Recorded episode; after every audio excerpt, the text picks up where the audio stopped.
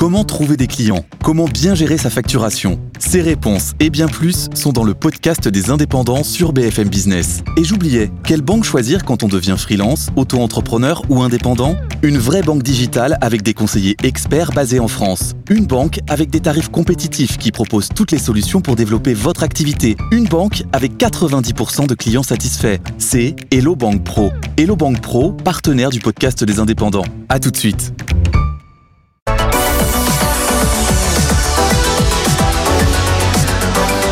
BFM Business et Tech Co présente Tech Co, la quotidienne. François Sorel. Et un grand bonsoir à toutes et à tous, 20h pile en ce lundi soir. Nous sommes le 19 février 2024 et je suis ravi de vous retrouver. Nouvelle semaine qui commence euh, pour Tech Co, la quotidienne. Et toute l'actu tech, vous le savez, chaque soir chez nous, 20h, 21h30. Merci d'être là, que vous soyez à la radio, à la télé ou que vous nous regardiez ou nous écoutiez en replay ou en podcast. Avec ce soir dans Tech Co, eh bien, encore pas mal de sujets passionnants. On va revenir sur Sora, qui est le dernier bijou technologique d'OpenAI. Imaginez un texte et automatiquement une vidéo hyper réaliste et générée. On va en parler avec nos débriefeurs. TikTok aussi, pointé du doigt par l'Union européenne concernant la protection des mineurs. J'allais dire encore un boulet pour TikTok, on y reviendra. Et puis imaginez pouvoir regarder les entrailles de Notre-Dame en VR alors que voilà, hein, Notre-Dame va bientôt réouvrir. Et bien là, vous allez pouvoir revenir, remonter dans le temps grâce à la technologie VR et Dassault Systèmes. Un porte-parole d'ailleurs de Dassault Systèmes sera avec nous tout à l'heure pour nous raconter tout ça. Merci d'être là, bienvenue. C'est parti pour Tech Co, la quotidienne sur BFM Business. Tech Co, la quotidienne, le débrief de la tech. Et donc pour débriefer l'actu tech ce soir, euh, Hugo Borenstein est avec nous. Salut Hugo. Salut. Ravi de te retrouver, cofondateur et président d'OMI. Clément David, président de Paddock, le roi du cloud. J'adore, à chaque fois je prends. Oui, vous savez que juste avant l'émission, euh, Clément me dit Tu pourrais pas me. Bah, encore une fois, me comparer au roi du cloud, s'il te plaît, ça me ferait plaisir. Et moi, comme je suis là pour faire plaisir aux gens. Est-ce que je peux avoir ma photo derrière quand tu le dis? Mais bien sûr. Et on peut même te rajouter une couronne si tu veux. Et des cheveux aussi Ah, ça, c'est plus compliqué. La technologie a des On limites. peut essayer, on peut essayer. Et puis, euh, euh, Augustin Seyer est avec nous. Salut Augustin. Bonsoir François. Heureux de t'accueillir aussi ce soir, cofondateur et directeur général d'OVNI. Alors, pas mal d'actu ce soir. On va évoquer euh, plein de sujets passionnants. Les 500 millions peut-être d'amendes pour Apple. Parce que Apple, depuis euh, pas mal de temps, eh bien, euh, donner des petits coups de, des petits tacles comme ça à Spotify euh, concernant en fait la tarification de l'application Spotify. On va tout vous expliquer tout à l'heure, mais vous allez voir, c'est un sujet euh, passionnant. On a l'impression de revenir dans les années 90-2000 avec euh, Microsoft et euh, les procès antitrust. On va parler aussi de la protection de- des mineurs. On le disait hein, dans le sommaire, l'Union européenne qui enquête sur le réseau social chinois TikTok. Euh, on évoquera aussi le DSA, hein, le DSA qui en, en- depuis août dernier s'intéressait euh, aux gros euh, américains, enfin aux grosses plateformes américaines. Et bien maintenant, depuis aujourd'hui, ça y est, tout le monde euh, est régi par le DSA. Ça change pas mal de choses. hein. Euh, on parlera aussi des enjeux des GPU pour l'intelligence artificielle. Pourquoi Nvidia cartonne? Eh bien, tout simplement parce qu'ils sont au cœur de cette puissance de calcul nécessaire, obligatoire pour qu'on ait cette intelligence artificielle générative. On évoquera tout cela. Mais pour débuter, donc, on va parler d'IA. Avec le dernier coup de maître d'OpenAI, c'est un outil technologique absolument dingue qui a été dévoilé ce jeudi. Ça s'appelle donc Sora. C'est une intelligence artificielle qui fabrique en quelque sorte des vidéos à la demande. Il suffit d'écrire un petit texte et tout ça se transforme en film. Les explications d'Anthony Morel, c'était dans Good Morning Business et on revient juste après pour commenter tout ça. C'est la démonstration technologique qui m'a le plus impressionné. Ah oui. De la part d'OpenAI aussi, mais c'est vrai que c'est absolument dingue. C'est-à-dire qu'effectivement, à partir d'un prompt, d'une requête sous forme de texte, on va pouvoir générer de la vidéo à la demande. Je lui demande par exemple, tiens, des, des petits chiots Golden Retriever qui jouent dans la neige. Donc je tape ça sur mon clavier et je me retrouve quelques secondes plus tard avec une vidéo bah, de petits chiots qui jouent dans la neige. Impossible de savoir à l'œil nu. C'est très ça a intéressant en tout cas, Oui, comme, comme requête. hein. c'est un exemple, évidemment. Merci Alors, beaucoup Anthony Morel. C'est OpenAI, OpenAI hein, qui a publié tout ça parce qu'il n'y a pas encore accès à cet outil. Donc ils ont publié des vidéos avec les prompts qui vont avec et les résultats sont complètement dingues. Donc là on a des bateaux de pirates qui s'affrontent dans une tasse de café, pourquoi pourquoi, pas pas. Alors après on peut aller plus loin, des requêtes comme un réalisateur de ciné. Je vous la donne, hein, une rue animée de Tokyo. La caméra traverse la rue et suit plusieurs passants qui profitent du temps enneigé, font leur shopping. Des pétales de cerisier se mêlent aux flocons de neige. Donc vous tapez ça en texte. Et c'est ça qui sort, c'est Et c'est ça qui sort. Donc je décris, hein, mais on a une scène de film en gros avec Ouais. des décors ultra réalistes, avec des personnages dont on pourrait croire qu'ils sont réels, mais là encore Ils sont ont presque été aussi générés grands que par- les arbres, hein. il y a des petits défauts quand même. alors oui, alors je vous rejoins. Alors c'est peut-être les mouvements de caméra. Après, il faut voir. Mais vous avez raison sur le fait qu'il y a encore des petites incohérences. L'outil n'est évidemment pas parfait. Il y a des petits bugs de fonctionnement. Les vidéos font maximum une minute, donc c'est des petits clips pour l'instant. Tout ça va s'améliorer, mais c'est quand même assez dingue. On avait déjà des outils de génération vidéo par l'intelligence artificielle, mais le coup de maître d'OpenAI, c'est d'obtenir des résultats qui sont d'un niveau de réalisme absolument époustouflant et inédit jusqu'à présent. On peut dire que c'est le dernier tour de magie d'OpenAI. Hein après euh, ChatGPT qui nous a scotché, euh, bon voilà, Dernier en date. Voilà, Dernier en bien date. sûr, le dernier en date, qui n'est pas encore, euh, on, on va dire, utilisable, hein, parce que c'est vrai que moi, quand j'ai vu ça ce week-end, je me suis dit, waouh, je vais tester. En fait, il y a que des démos. Hmm. On voit que OpenAI, avec ce sujet sensible, on va y revenir, essaie d'y aller tranquille, hein, euh, poser un peu le débat, voir un peu comment les gens réagissent, etc. Puis après, peut-être qu'on pourra avoir euh, cet outil en main. Qu'est-ce que vous en pensez de Sora? Est-ce que c'est vraiment, euh, Hugo, la claque que euh, a ressenti Anthony Morel? Il l'expliquait il y a un instant. Écoute, à mon avis, dans l'histoire de l'intelligence artificielle, personne ne se rappellera de Sora. Euh, quand tu regardes un peu ce secteur, alors nous c'est un sujet qu'on regarde beaucoup chez Omi, on est une app de 3D euh, générative, donc c'est un sujet sur lequel on travaille énormément. Tu as beaucoup d'innovations dans le secteur de la vidéo depuis euh, longtemps. Tu as un modèle Meta qui est maintenant un peu Ouais. historique, euh, tu as un modèle Google, tu as un modèle Adobe, donc tu as vraiment beaucoup d'LLM et de modèles qui travaillent sur la génération de, de, de vidéos. Je trouve que c'est une intelligence artificielle, pour l'instant, ce qu'on en a vu, qui n'a vraiment de, du nom que, que artificielle. C'est-à-dire que, comme tu l'as dit, il n'y a pas de démo. Euh, Anthony Morel disait la prouesse technique, mais pour l'instant, t'as pas pu jouer avec, t'as pas pu euh, faire un, faire un rendu. Et puis, c'est sûr que les images qu'on voit euh, sont, sont, belles. À nouveau, nous, c'est notre métier. On regarde des très belles images, très, très réalistes. À quel point c'est technique pour y arriver et à quel point c'est un modèle qui va dans le sens de, dans le sens de l'histoire.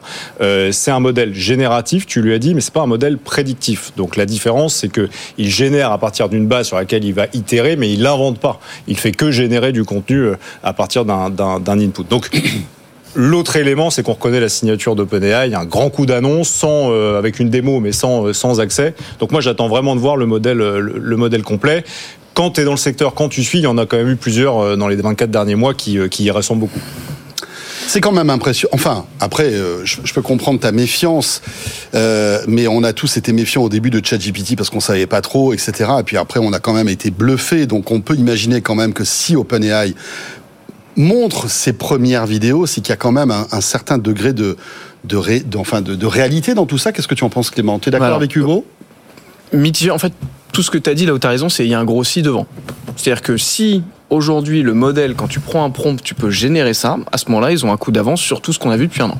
Les vidéos sont plus longues, euh, la qualité est bien meilleure. On a plus six doigts. euh, Je veux dire, non mais alors. Non, mais c'est vrai. Après, ils sont transparents, il y a quelques petites failles dans le modèle. Mais je veux dire, si tu peux vraiment, à partir de ça, générer quelque chose, c'est vrai que moi, je suis assez surpris sur le côté, vous pouvez pas le tester, mais c'est pour des questions de sécurité. Ah, c'est la première fois que ça vous gêne dans l'histoire de l'humanité. Mais bon, c'est pas grave. Mais si c'est Parce que là, après, le ça, deep- ah, on en parlera, mais après, hein, ça, ça- ça peut être un trésor à deepfake, ce truc-là. Mais bon, Ça, ah bah, on en de toute parlera façon, après. Ça a posé tous les problèmes qu'on a depuis un an avec euh, la sûr. génération d'images, avec le texte. C'est-à-dire, ça a été le même sujet. Mais euh, ce grossi écarté, à ce moment-là, euh, oui, c'est un pas en avant qui est très impressionnant par rapport à ce qui se fait. Euh, après, là où tu as raison sur un truc, c'est euh, il y a une culture euh, de la com qui est extraordinaire. C'est-à-dire que les mecs arrivent déjà, c'est pas une keynote, ceci est une révolution, tu vois. Hop, on met tout le monde sur scène, on est trucs, c'est un matin sur Twitter, ah tiens, regardez, boum, Twitter, slash X. Bon, regardez, boum. Ce côté euh, Sam Altman, qui est encore plus connu depuis qu'il s'est fait virer puis qu'il est revenu parce que tout le monde se dit le mec doit être un gourou total. Euh, le côté donnez-moi des prompts et puis je les génère. Sans qu'on sache si c'est justement est-ce que c'est prévu pas prévu peu importe. Mais il dit ah vous voulez une course de dauphins sur des bicyclettes. On vous la met etc le coup de com est top. Euh, là où ils sont très forts c'est aussi qu'ils jouent la carte de la transparence sur ce qu'ils choisissent. Mais c'est le sujet c'est euh, ah le modèle est pas parfait. Ils ont fait un long rapport où ils t'expliquent et ils te disent voilà, aujourd'hui, il y a des lois de la physique qui sont pas très respectées, il y a des tasses, tu les lâches, elles se cassent pas, etc. etc. Euh, T'as une vidéo où tu vois justement des gens qui euh, posent une chaise et puis la chaise en fait flotte dans le. Exactement. C'est assez beau d'ailleurs. Dans les airs, ouais. voir qu'en fait, c'est même Ouais, si ouais. c'est pas réaliste, c'est assez beau, c'est assez C'est ça. efficace en termes d'effets. Évidemment, la personne qui est à côté le ne s'en rend même pas dis, compte. Moi, je trouve qu'on retrouve la signature. Ça me fait penser à Musk euh, il y a 10 ans où il y avait beaucoup, beaucoup de com. Il y en a toujours beaucoup, mais avant qu'il y ait des premiers résultats sur Tesla, sur les fusées, etc., c'était de faire cette espèce de blast qui prenait beaucoup, notamment sur, euh, Après, sur, je, sur je Twitter. pense qu'on revivra pas la même chose que tu vois, par exemple, je- comment il s'appelle son espèce de SUV euh, affreux là, où il avait pendant la démo. Cybertruck. Ouais, merci. Je pense qu'on vivra pas ce truc où ça arrivera dans deux ans. Je pense que dans un ou deux mois, à mon avis, on pourra tester des trucs. Euh, Ça m'étonnerait qu'il soit à poil total. Mais le truc, c'est que tu vois, t'as la com et puis en plus, ils ont une culture du produit qui est extraordinaire. C'est-à-dire qu'ils commencent déjà à te dire, oui, les questions que tu te poses, ils te donnent déjà dans le rapport qu'ils ont sorti, ils te donnent déjà la réponse. Oui, vous pourrez l'intégrer à des vidéos existantes. Oui, vous pourrez étendre des vidéos existantes à ça. Vous pourrez euh, nourrir avec énormément de fichiers à vous. Plein de formats sont déjà supportés. Ça va être facile à utiliser. Et en fait, on assiste quand même avec Sora à la création de l'écosystème qu'ils imaginent. C'est-à-dire que tu avais ChatGPT, tu avais Dali. Ensuite, ils ont dit attention, vous pouvez utiliser euh, Dali, euh, la génération d'images, avec ChatGPT pour vous Mhm. créer les prompts. Ouais. Et puis en fait, maintenant, on va vous l'intégrer. C'est-à-dire que la super app d'Elon Musk dont on parlait, euh, ils prennent cette direction qui est assez smart de faire la super app de l'IA générative. C'est quand même sexy. Et puis, euh, on se rend compte que, en fait, l'IA générative, c'est vraiment la spécialité d'OpenAI. Ils sont bons dans tout, dans l'écrit, dans, dans la photo, et maintenant, visiblement, alors. Évi- Évidemment, on n'a pas encore de, vraiment de, de preuves de tout ça, mais le réalisme des vidéos qu'on voit là est quand même assez bluffant. Ils seraient aussi excellents dans la génération de vidéos, c'est-à-dire qu'ils ont une maîtrise de, de, de, de toute cette technologie qui est incroyable, Augustin, non? Je trouve qu'historiquement, en tout cas, ils ont délivré. Ça veut dire qu'on a eu Dali, euh, c'était exclusif, c'est sorti, ça fonctionne. Ils ont, on a fait le texte, enfin tout ce qui est textuel, ça fonctionne. Et moi, je suis plutôt excité dans le quand quand quand, quand ChatGPT est sorti, en tout cas dans notre univers du, du venture, il y a eu un tas d'entrepreneurs et de startups Qui se sont engouffrés là-dedans. là-dedans. Et aujourd'hui, on a des super boîtes à la, vo- à la fois au niveau textuel, contextuel. C'est-à-dire que ça a Et- inspiré de nouveaux business models, de nouvelles idées. C'est ça Exactement, exactement. Et aujourd'hui, on commence tous ici à l'utiliser. Et quand je pense à la vidéo, j'essaie de me dire, ok, comment ça va changer notre monde peu importe qui le sort quand. Et j'ai lu un tweet l'autre- tout à l'heure qui était pas mal, qui disait en 2005, euh, on sortait en bas de chez soi euh, pour aller au magasin de location de DVD.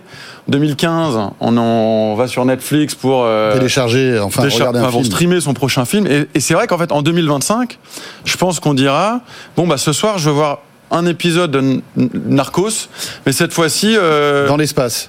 Dans l'espace, c'est Brad Pitt qui jouera le- le- le- l'acteur principal. On mettra euh, une autre actrice. Ça sera généré. Et avec, et avec il y aura des, des qui font du vélo euh, dans, dans, du côté des En fait, méchants. Une vraie Et- passion. Et en fait, je crois que Netflix en parlait. Netflix disait aujourd'hui, on va sur Netflix, on a chacun notre propre euh, landing page personnalisé. Et je sais plus, je l'avais, enfin, ils, en avaient parlé. Demain, on ne regardera plus du, enfin, plus personne ne regardera la même chose en fait. Plus personne ne regardera la même série. En fait, chacun regardera ce qu'il a, ce qu'il a envie de voir. Euh, c'est, enfin, Et donc en fait, on a et, et- et ensuite il y a toute cette implication sur les acteurs, les actrices, les chanteurs, les chanteuses, enfin tout ce monde euh, artistique. Mais est-ce que demain, en fait, il n'y aura plus? C'est un peu vrai. Il y, a, il y a 20 ans, on regardait tous la même série, Lost. Euh, C'est une série parmi d'autres. Aujourd'hui, il y a une fragmentation de séries puisqu'il y a plein de, de- de- de séries pour chacun. Demain, on ne regardera plus la même chose. Et je pense que Sora, peut-être qu'on se souviendra pas de leur, euh, du nom Sora, mais en tout cas, euh, ça aura euh, kickstarté cette révolution. parce que si, si, si ce que tu dis s'avère exact, ça va être euh, un séisme incroyable. C'est-à-dire que ça va bouleverser euh, tout le métier de la création. On est Euh, dans le séisme depuis un moment, là, je veux dire. Ouais, mais là, euh, c'est quand même assez chaud parce que, euh, reprenons l'exemple d'Augustin, t'as envie de te voir un épisode Narcos qui n'existe pas euh, parce que tu rajoutes, je sais pas moi, euh, euh, des courses poursuites, une histoire d'amour, euh, Thierry Lhermitte, Thierry Ah, Lhermitte, acteur enfin, principal. pourquoi pas Enfin, on peut tout imaginer. Mais parce que là, tu mets, tu mets le doigt euh, sur la question fondamentale. C'est quoi la data C'est quoi l'input que tu donnes à ce modèle? Mm.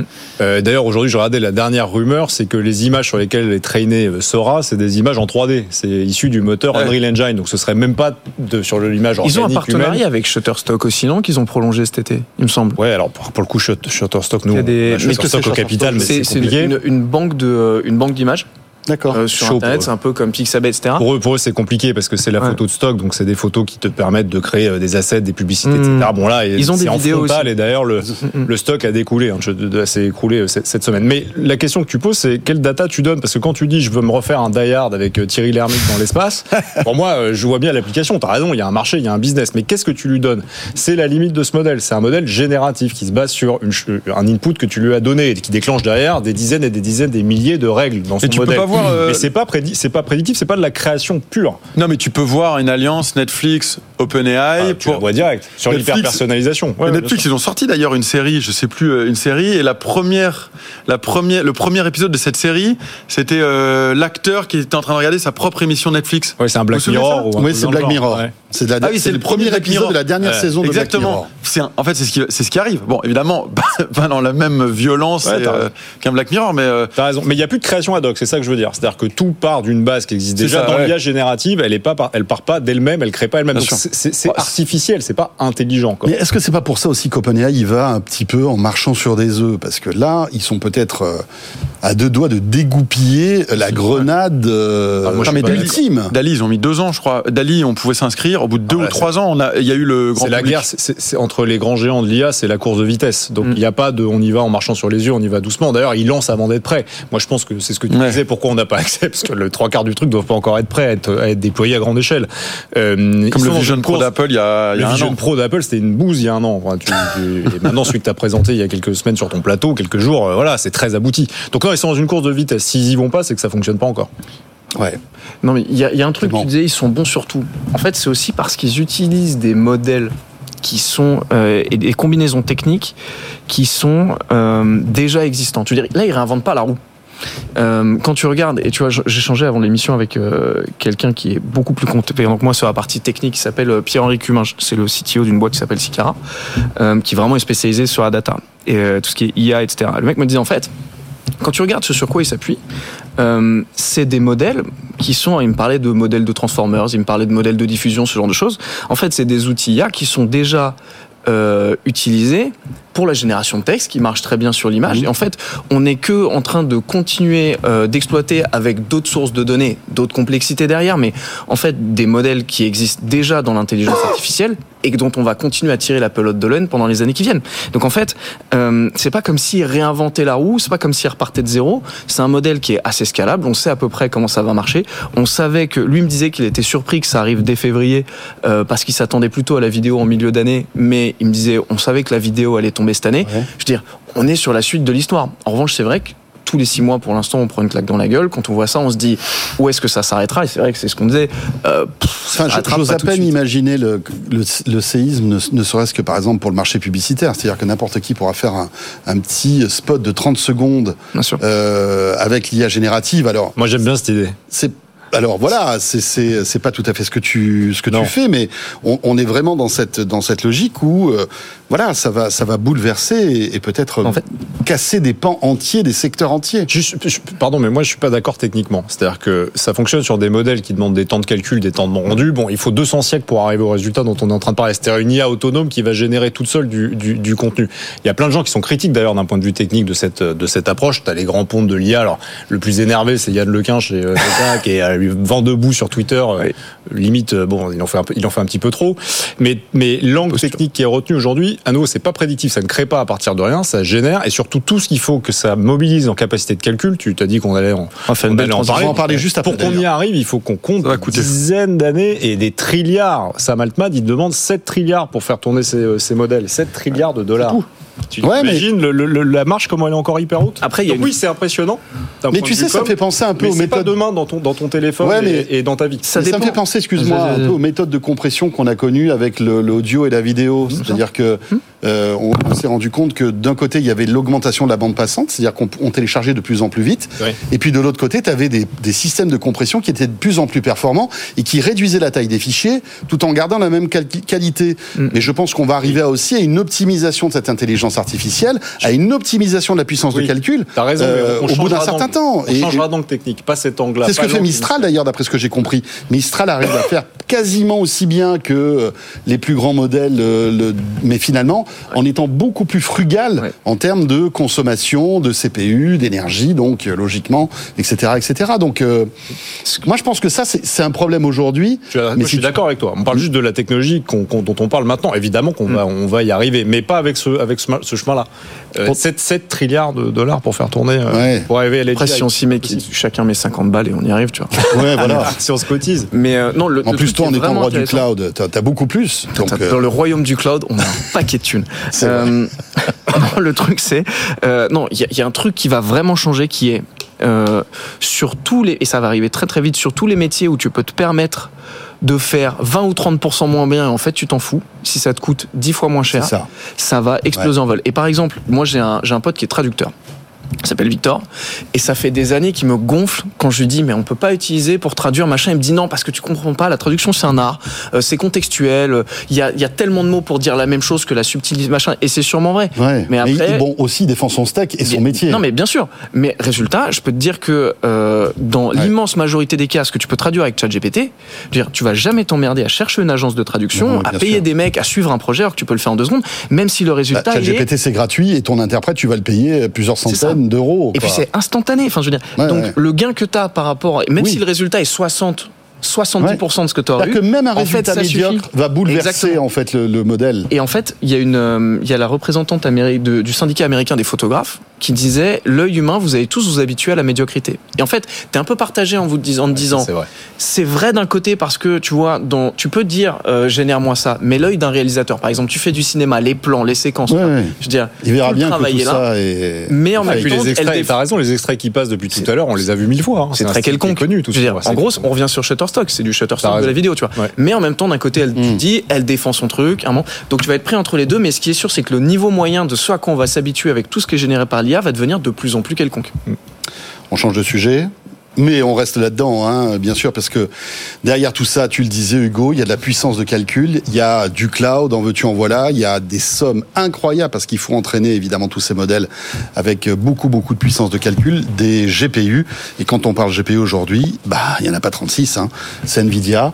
Tu voulais justement évoquer ce sujet parce que tu alors évidemment, tu as raison, c'est passionnant euh, parce que en plus Nvidia est en train d'exploser là véritablement. Ça va être sans doute euh, la boîte de l'année. hein. C'était déjà la boîte de l'année 2023. Ça sera encore la boîte de l'année 2024. Euh, Qu'est-ce que tu voulais nous dire là-dessus, Clément? En fait, il y, a- plein de trucs intéressants. Le premier, c'est que c'est un marché qui est très numérique, donc pour les gens, c'est un écran, on sait pas trop ce qui se passe derrière. Alors qu'en fait, c'est une problématique derrière très très physique, très très tangible. C'est-à-dire que euh, on se bat pour pour acheter ces puces qui sont des petites cartes graphiques, etc. Euh, c'est un marché, Qui au départ ont été conçus pour faire des jeux vidéo, hein, rappelons-le. hein. c'est euh, sacré pivot. Et après qui ont miné des cryptos, qui ont permis de miner des cryptos, qui sont arrivés dans les voitures et qui aujourd'hui permettent de qui sont Et de, de faire de l'IA. Et en fait, si tu veux faire de l'IA, il t'en faut. Et il t'en faut dans des proportions et pour un montant qui est euh, que on peut pas imaginer. Ouais. Et en fait, ce qui est moi, ce qui m'impressionne, c'est qu'on est par, on est en train de s'acheminer vers une centralisation du marché. Ça va devenir un marché uniquement de géants. Ça va devenir, tu vois, euh, une oligopole. C'est-à-dire que quand tu regardes euh, Nvidia l'année dernière, les puces les plus performantes, les H100, ils en ont produit euh, 1,5 million à peu près. Il y en a, tu prends euh, Microsoft, 150 000, Meta, 150 000. Donc Ah oui, donc sur les 1,5 million, et demi, Ouais, ils, déjà- sont, ils réservés déjà, 150 t'as- hop, 000. t'as 20% chacun. Donc déjà, tu as 20% du marché qui a sauté. Ok. Tu rajoutes euh, Google, tu rajoutes Amazon. Euh, Apple, déjà- qui doit aussi commencer Après, après. euh, à faire Là, son marché. Après, parce qu'on parlera cloud, etc., mais le cloud provider, ils prennent pour eux, mais ils prennent pour, donc pour euh, eux, euh, les technologies sur lesquelles ils bossent, qu'ils mettent en open source, mais ils prennent pour leurs clients aussi. C'est pour ça, Meta, c'est quasiment une anomalie parce qu'ils investissent comme personne. Mais sinon, c'est pas étonnant que les trois suivants, ce soient les trois gros cloud providers. Mhm. Mais donc, tu, tu retires encore 10% du marché avec Google et Amazon. Et puis ensuite, tu as Tencent, Oracle, Apple, boum, tu retires encore 10-15% de, de ce dont on parlait, de ce qui est disponible sur le marché. Et donc, quand tu arrives ça, pour peu que tu rajoutes Tesla qui veut mettre 500 millions cette année, etc., en fait, tu as quasiment la moitié du marché de ce que peut produire Nvidia qui aura déjà sauté. Donc sur les 1,5 million, il y en a 750 000 qui partent. Exactement. Chaque- que pour ces grands, qui partent Voilà. pour une dizaine de boîtes. D'accord. Et en fait, Et qui en plus sont renouvelés chaque année parce que évidemment. euh, Parce que ça meurt, parce qu'il va y avoir, c'est ce que tu disais tout à l'heure, va y Il y a avoir de une nouvelles générations qui sont plus Exactement. performantes, etc. Nvidia, ils sont pas fous, ils sont, ils sont en train d'investir pour 50 ans, tu vois. Bien sûr. Et ils ont 70 à 80% du marché. Donc en fait, on réalise pas encore l'impact que ça va être d'avoir la ressource ressource technologique la plus rare et la plus indispensable pour la plus grosse vague euh, technologique des euh, 10, 15, 20 dernières années, ça dépend si tu comptes le cloud, machin, euh, Tenu par un seul acteur, en de, fait. par un seul acteur, mais surtout, qui va répar, qui va choisir ses fournisseurs Ouais. entre 10, 15 boîtes. Et donc, quand tu es OVH, quand tu es Scaleway, même s'ils sont un partenariat, machin, il y a beaucoup de choses à dire sur l'impact que ça va avoir pour, avoir pour eux les- dans les euh, 10 prochaines années. Ouais. Ou même un Mistral, par exemple. Alors Mistral, en fait, en termes de positionnement, c'est un peu différent. C'est-à-dire que, en gros, tu as les hyperscalers, donc les trois cloud providers. Je crois qu'NVIDIA investit un peu dans Mistral, je crois bien. Nvidia, ils ont investi partout. Ouais. Nvidia, t'écoutes toutes les boîtes, toutes les bien- boîtes viennent te voir en disant on a un partenariat avec Nvidia. Nvidia, ils sont pas fous. Dire, Ils sont copains avec tout le monde et c'est très bien. Mais en fait, quand tu regardes, euh, quand tu regardes ce qui va se passer, c'est que tu as les hyperscalers. Mais pour 10 secondes, mais Non, non, vas-y, vas-y. les hyperscalers, ils vont fournir la Rolls-Royce. Ils vont te dire, nous, on a les modèles euh, les plus puissants qui vont bouffer toute l'énergie électrique de la Terre, tout ce que tu veux, ça sera une autre discussion, mais les hyperscalers, ils vont être capables d'avoir les modèles les plus puissants. En dessous, tu vas avoir les personnes qui vont te dire, on fait un peu moins bien, mais pour vraiment beaucoup moins de ressources, pour moins cher, etc. Donc les Mistral. Où est-ce que tu vas poser T'as même maintenant les mecs qui disent, nous, on fait du cloud de GPU. Lambda qui a levé 350 millions qui dit euh, vous pouvez pas acheter les vôtres, non non on a acheté plein, les 350 Et vous millions, louez ça cette puissance. acheter des puces, on va vous louer cette puissance. Et au milieu tu vas regarder donc tu as tout en haut, tu as en bas le- les hyperscalers, tu as en bas Mistral qui fait un truc un peu plus simple et puis à côté les mecs qui disent nous on vous file un peu ce que vous voulez pour vos besoins. Où est-ce que tu vas positionner tous les petits acteurs régionaux? Comment est-ce que OVH et Scaleway vont réussir à trouver un positionnement Ah bah, entre c'est le mort. haut, le bas et le côté? Ça va être très C'est mort. très compliqué. T'as pas de stock, de toute façon, tu l'as dit. T'as zéro stock, t'en as pas qui est assez, Ouais. euh, qui est assez produit. peux Tu disais euh, Nvidia boîte de la décennie. euh, à mon avis, Nvidia boîte du siècle, hein, parce que Mm. le chiffre exact a bien expliqué la répartition. Euh, dans les cloud providers, le monopole de Nvidia, donc dans les Amazon et les autres, ceux que tu as cités, c'est 98% Waouh. des GPU. Donc c'est mort. Ils vont sous-traiter, ils vont sous-louer, euh, voilà, quand ils pourront à, du, à d'autres, d'autres prestataires. Donc c'est une très mauvaise nouvelle pour la souveraineté parce que en France, on n'en a pas.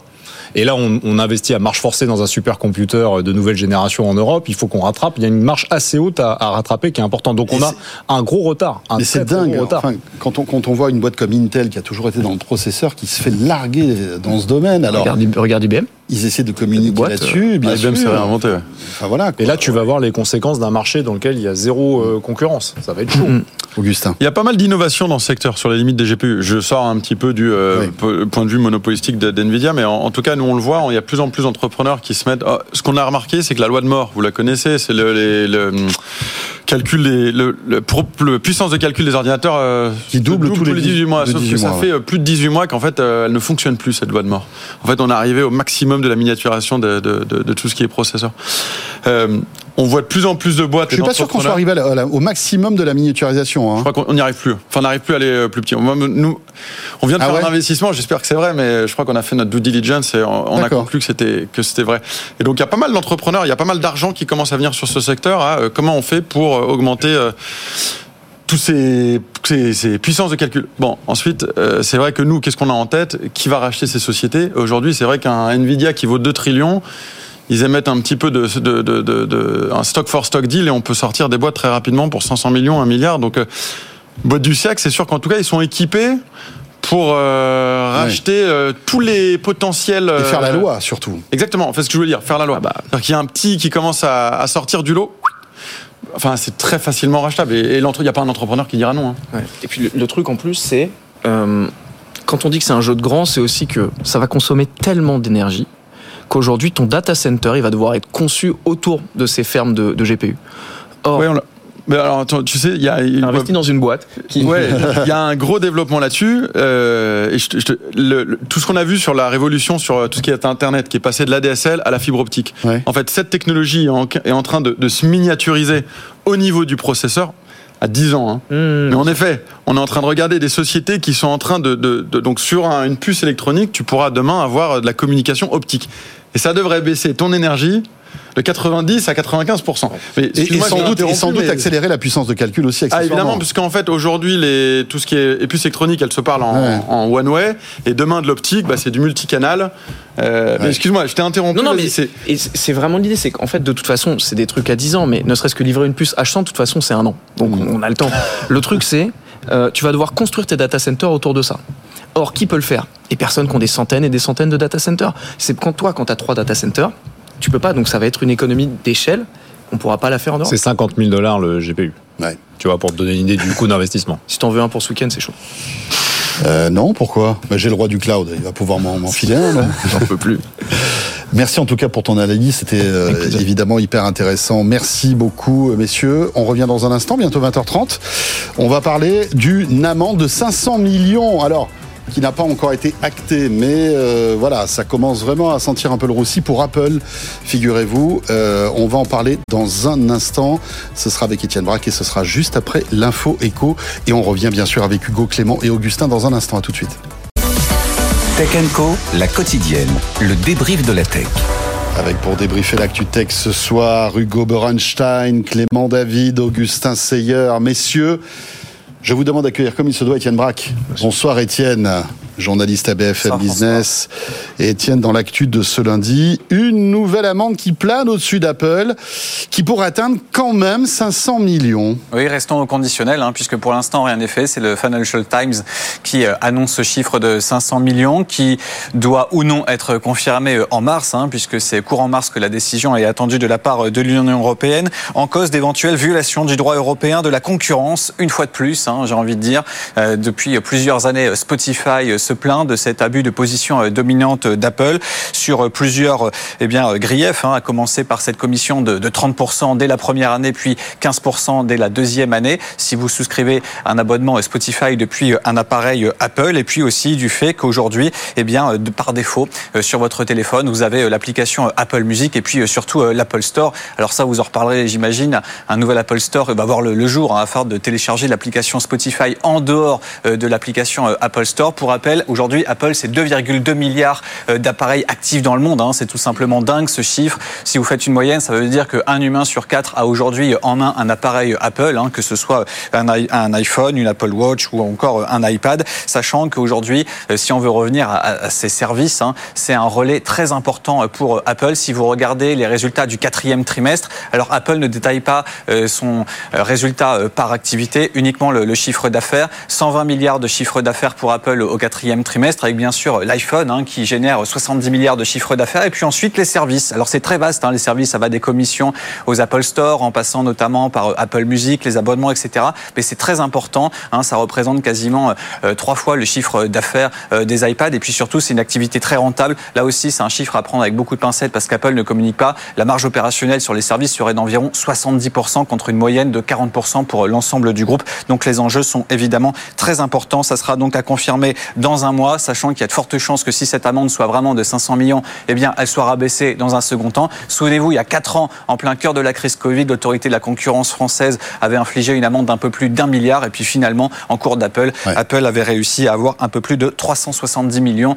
Donc vous voyez, c'est beaucoup de négociations et à la fin, eh bien, euh, des chiffres faramineux qui, eh bien, deviennent un peu moins gros, même si on parle toujours de centaines de millions d'euros. Eh oui, quand on s'appelle Apple, forcément on fait Apple. C'est c'est obligé, on est un peu obligatoire. Merci beaucoup Étienne euh, pour cette analyse euh, très Génial. pertinente. Euh, Merci de nous soutenir quand même dans ces moments difficiles. Euh, pour revenir à cette histoire des 500 millions quand même, pour qu'on comprenne bien, euh, ce qu'on reproche à Apple, c'est que euh, on prend le cas d'un Spotify parce que tout est parti de Spotify. hein. Spotify, vous avez l'appli sur l'iPhone, vous la téléchargez, tout va bien.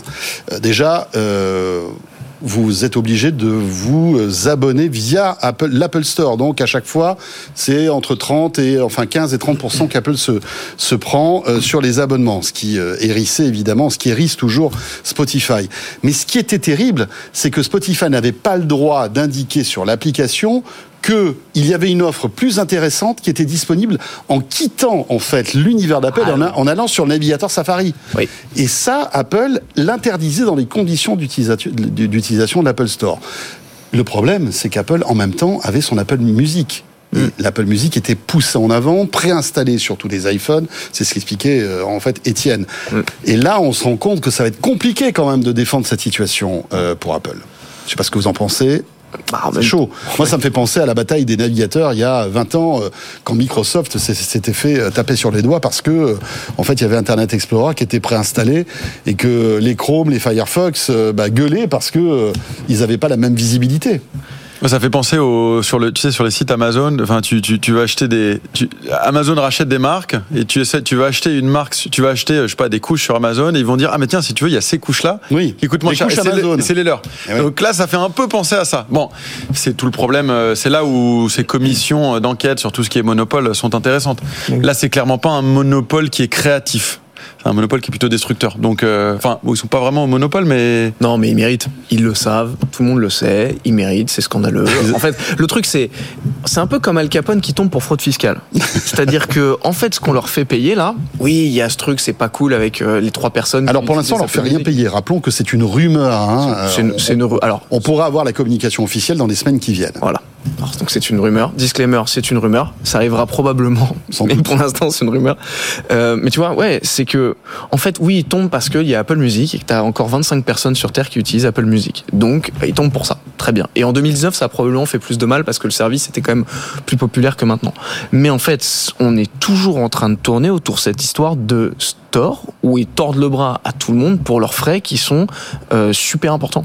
oui, mais Et en il y a un fait- service par rapport à ça. Là, c'est il y a un Oui, mais- service, oui, mais, mais en face, il- ils ont. Oui, mais l'Europe est en train de casser le monopole qu'ils ont sur le store aussi, tu vois, et, et les obliger à ouvrir. Donc, en fait, le truc, c'est qu'on essaye à tout prix de leur tordre le bras par les moyens qu'on trouve pour qu'ils arrêtent de d'empêcher les gens de proposer d'autres solutions, de sortir des stores, etc.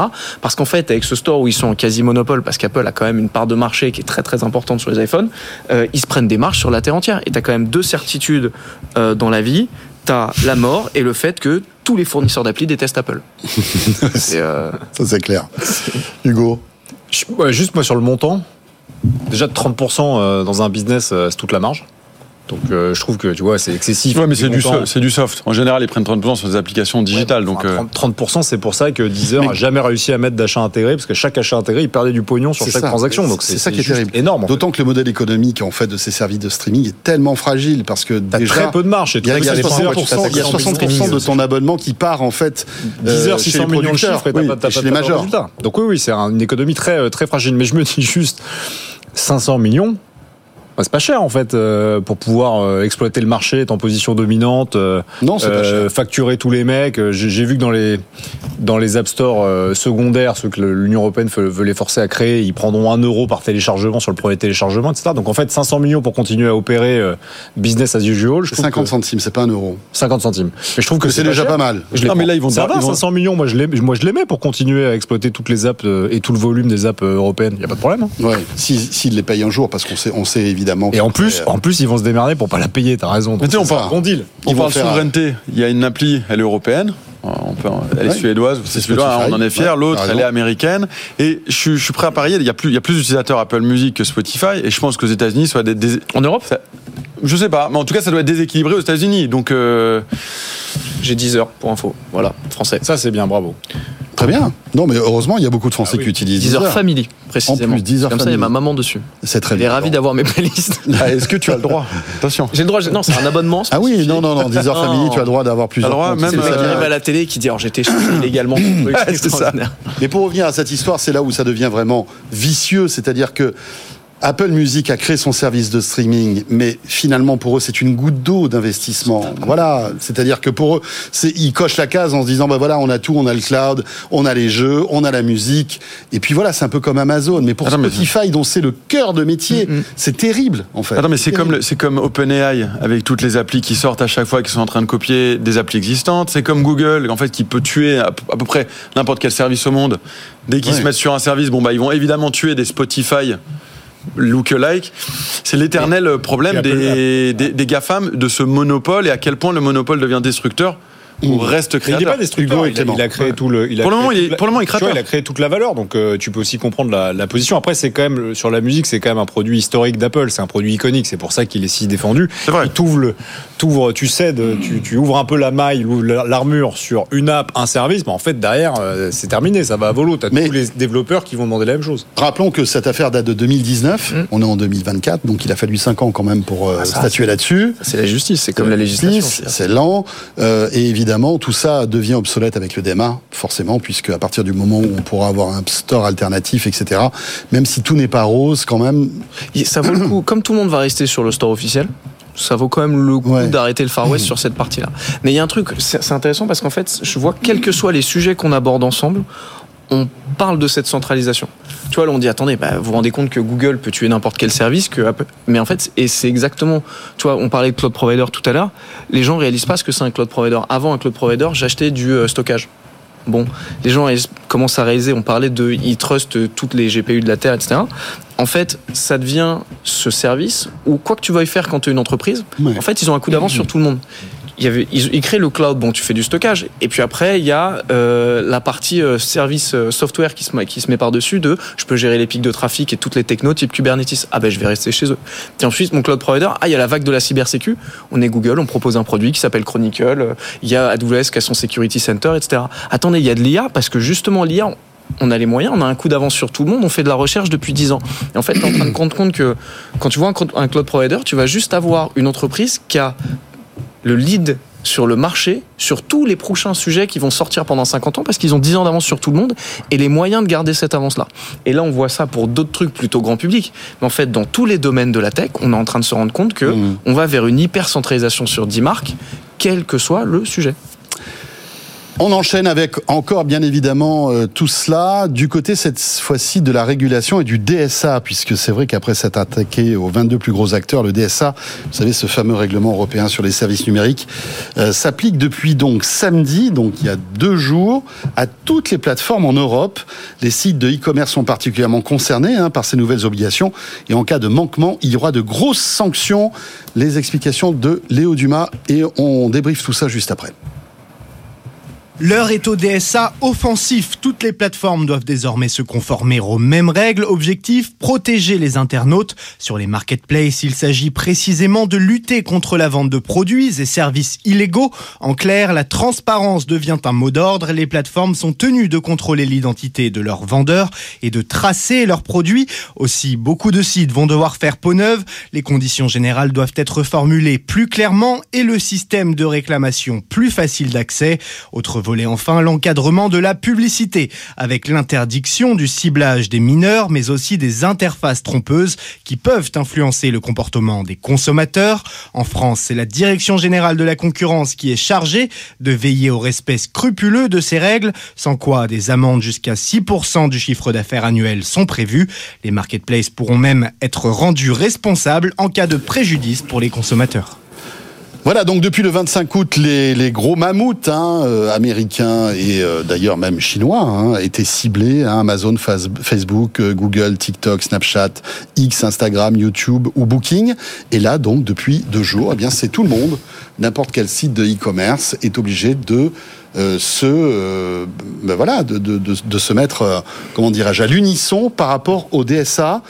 Bon, est-ce que c'est une victoire pour l'Europe, à votre avis, tout cela? J'espère que c'est pas une pop-up de plus. Et j'en ai peur. J'en ai peur. J'en peux plus. Parce que ça. non, mais il a raison. Non mais non mais j'en peux plus des pop-up. Non, Ah non, mais d'accord, je ça, croyais que t'en non, pouvais plus Non des- non des de- blagues. de- non non des c'est ça un vrai de- truc. a raison. Combien de fois je vais revalider les cookies sur les mêmes sites Non, mais. Prenez mes cookies. Ça va arriver, ça. Il y, a des, on a des belles solutions en France, type Acceptio, qui sont en train de travailler là-dessus. T'as investi dans Acception ça Euh, Il est très fort. Il est très très fort. Non, mais c'est vrai que bon, le RGPD a, a- a- alors sans doute apporté plein, de choses intéressantes et heureusement.